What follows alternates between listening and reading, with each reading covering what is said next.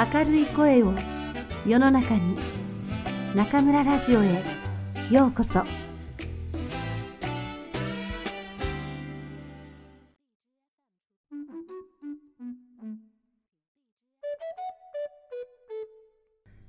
野良犬新見南吉。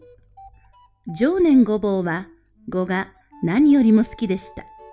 今日も隣村の檀家へ法事で呼ばれてきてお昼過ぎから碁を打ち続け、日が陰ってきたので、びっくりして腰を上げました。まあいいじゃありませんか。これからでは途中で夜になってしまいます。今夜は泊まっていらっしゃいますよ。と引き止められました。でも小僧が一人で寂しがりますから、幸いに風もございませんので。と、おまんじゅうの包みをもらって帰っていきました。常年ごぼうは歩きながらもこのことばかり考え続けていました。さっきの一番しまいのあそこのあの手はまずかった。向こうが飽きた。そこであそこをパチンと押さえた。それからこう来たからこう逃げたが、あれはやっぱりこっちのところへこう渡るべきだったなどと夢中になって歩いてきました。そのうちにその村の外れに近い烏帽子を作る家の前まで来ますと、もう冬の日もとっぷり暮れかけてきました。しばらくして何の気なくふと後ろを振り返ってみますと、じき後ろに犬が一匹ついてきています。狐色の毛をした耳のピンと突っ立ったあばらの間の痩せくぼんだ不気味なよろよろ犬です。どこかここいらの飼い犬だろうと思いながらまた語のことを考えながら行きました。一日を行って、また振り向いてみますと、さっきの野生犬がまだとぼとぼ後を追ってきています。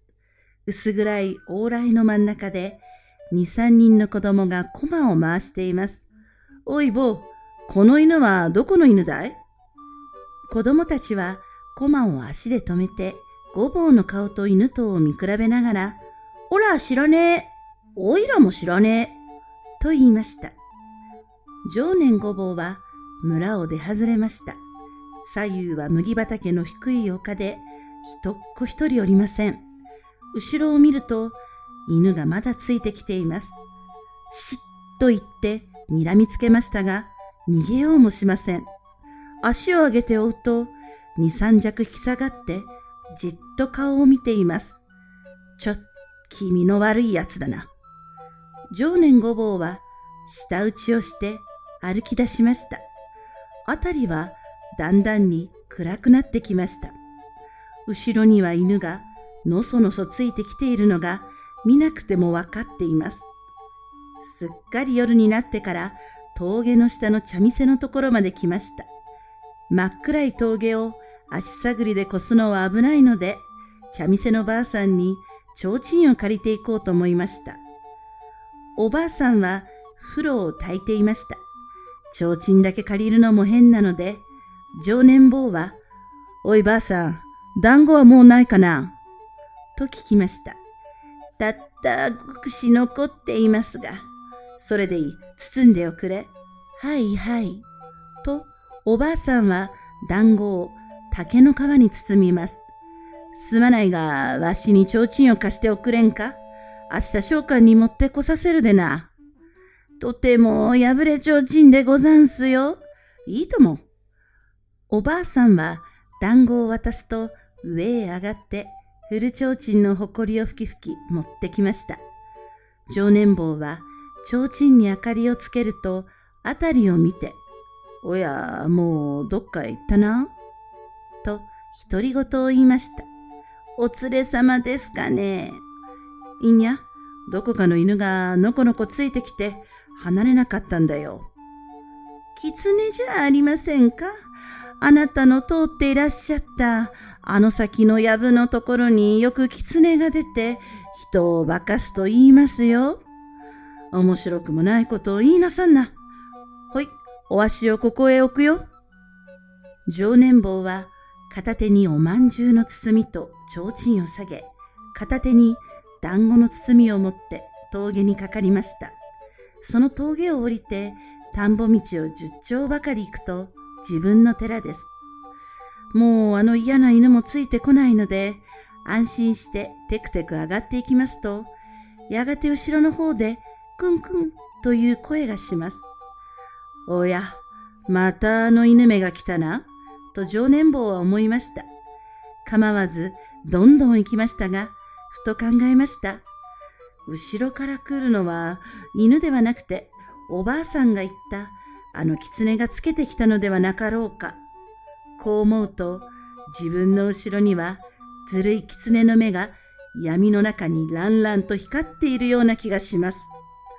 気の小さな常年坊はブルッと身震いをしました。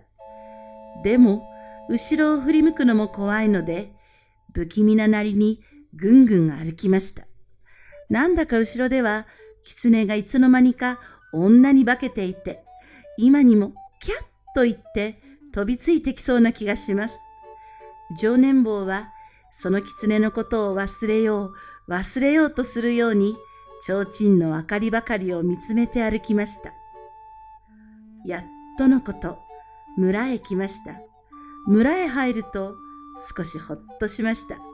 村ではどこのうちも酔いから戸を閉めてしまうので、どっこもシーンとしています。その中でどこかのうちで絹田を打つ音が遠くに聞こえます。その時、ふと気がついてみますと、左手に持っていた団子の竹の皮包みがいつの間にかなくなっています。おやしまった。うっかりして落としたかなそれとも狐のやつがそっと盗み取って逃げたかな？ちっ。常年ごぼうはいまいましそうにおまんじゅうの包みと提灯とを両手に持ち分けて後ろを向いてみました。もう何もおりません。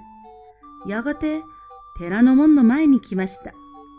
立ち止まってもう一遍後ろをよく見ますと、狐らしいものがのこのこつけてきています。常年坊は門を入ると、召喚召喚と栗の方へ向かって怒鳴りました。はいと返事が聞こえて、召喚がごそごそ鐘楼から降りてきました。おい、狐だ、狐だ。ほうきを持ってこい、ほうきを。ほうきで追いまくれよ。召喚は飛んで行って、ほうきを持って、門の方へ駆けつけました。おや、狐が何か加えていますよ。ああ、団子だ、取り上げろよ。はい、下へ置け。団子は取り返しましたが、狐は座ったっきり逃げません。だからほうきで追っ払えというのに。ちきしょう、逃げんか、ししし。と、召喚はほうきで追いまくりました。おい、ちきしょう、こらと召喚は、そっちこっち追いかけて、とうとう外へ逃がしてしまいました。逃げたか？逃げました。召喚？はい。なんでお前は今頃鐘楼なんぞへ上がっていたのだ？寂しかったから。鐘楼へ上がってれば寂しくなくなるのか？鐘をげんこつで叩くと、オン、オン、オンと、お嬢さんの声みたいな音がするんです。何を言いよる？お嬢さんは衣を脱いで炉端でお膳に座ってザブザブとお茶漬けを流し込み始めました。召喚はお土産の団子を広げました。お嬢さん、あの犬はどこからついてきたのです？隣村からしつっこく後をつけてきたのだよ。どうして？どうしてたか知らないよ。馬鹿しゃしませんでした？俺が狐なんぞに化かされてたまるかい。狐ですか？あれは。うん。犬みたいだったかな？その証拠に、召喚はそばへ寄ってもちっとも怖くなかったかな？常年ごぼうは箸を置いて考え込んでいました。あんどんの明かりが、そのくるくる頭へ赤くさしています。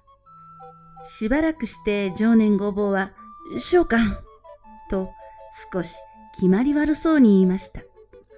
その提灯をつけよ。はい。わしはちょっと行って探してくるでな。お前は本堂の縁の下へ藁をどっさり入れといてくれ。何を探しに？あの犬を連れてくるんだ。狐でしょあれは。かわいそうに犬なら野良犬だ。食い物もろくに食わんと見えて、ひどく痩せこけていた。はるばる隣村からわしについてきたのだから、あったかくして止めてやろうよ。それに、わしの落とした団子までちゃんと加えてきてくれたんだもの。俺が悪いよと、これだけは心の中で言って、常年ごぼうは提灯を持って出て行きました。おしまい。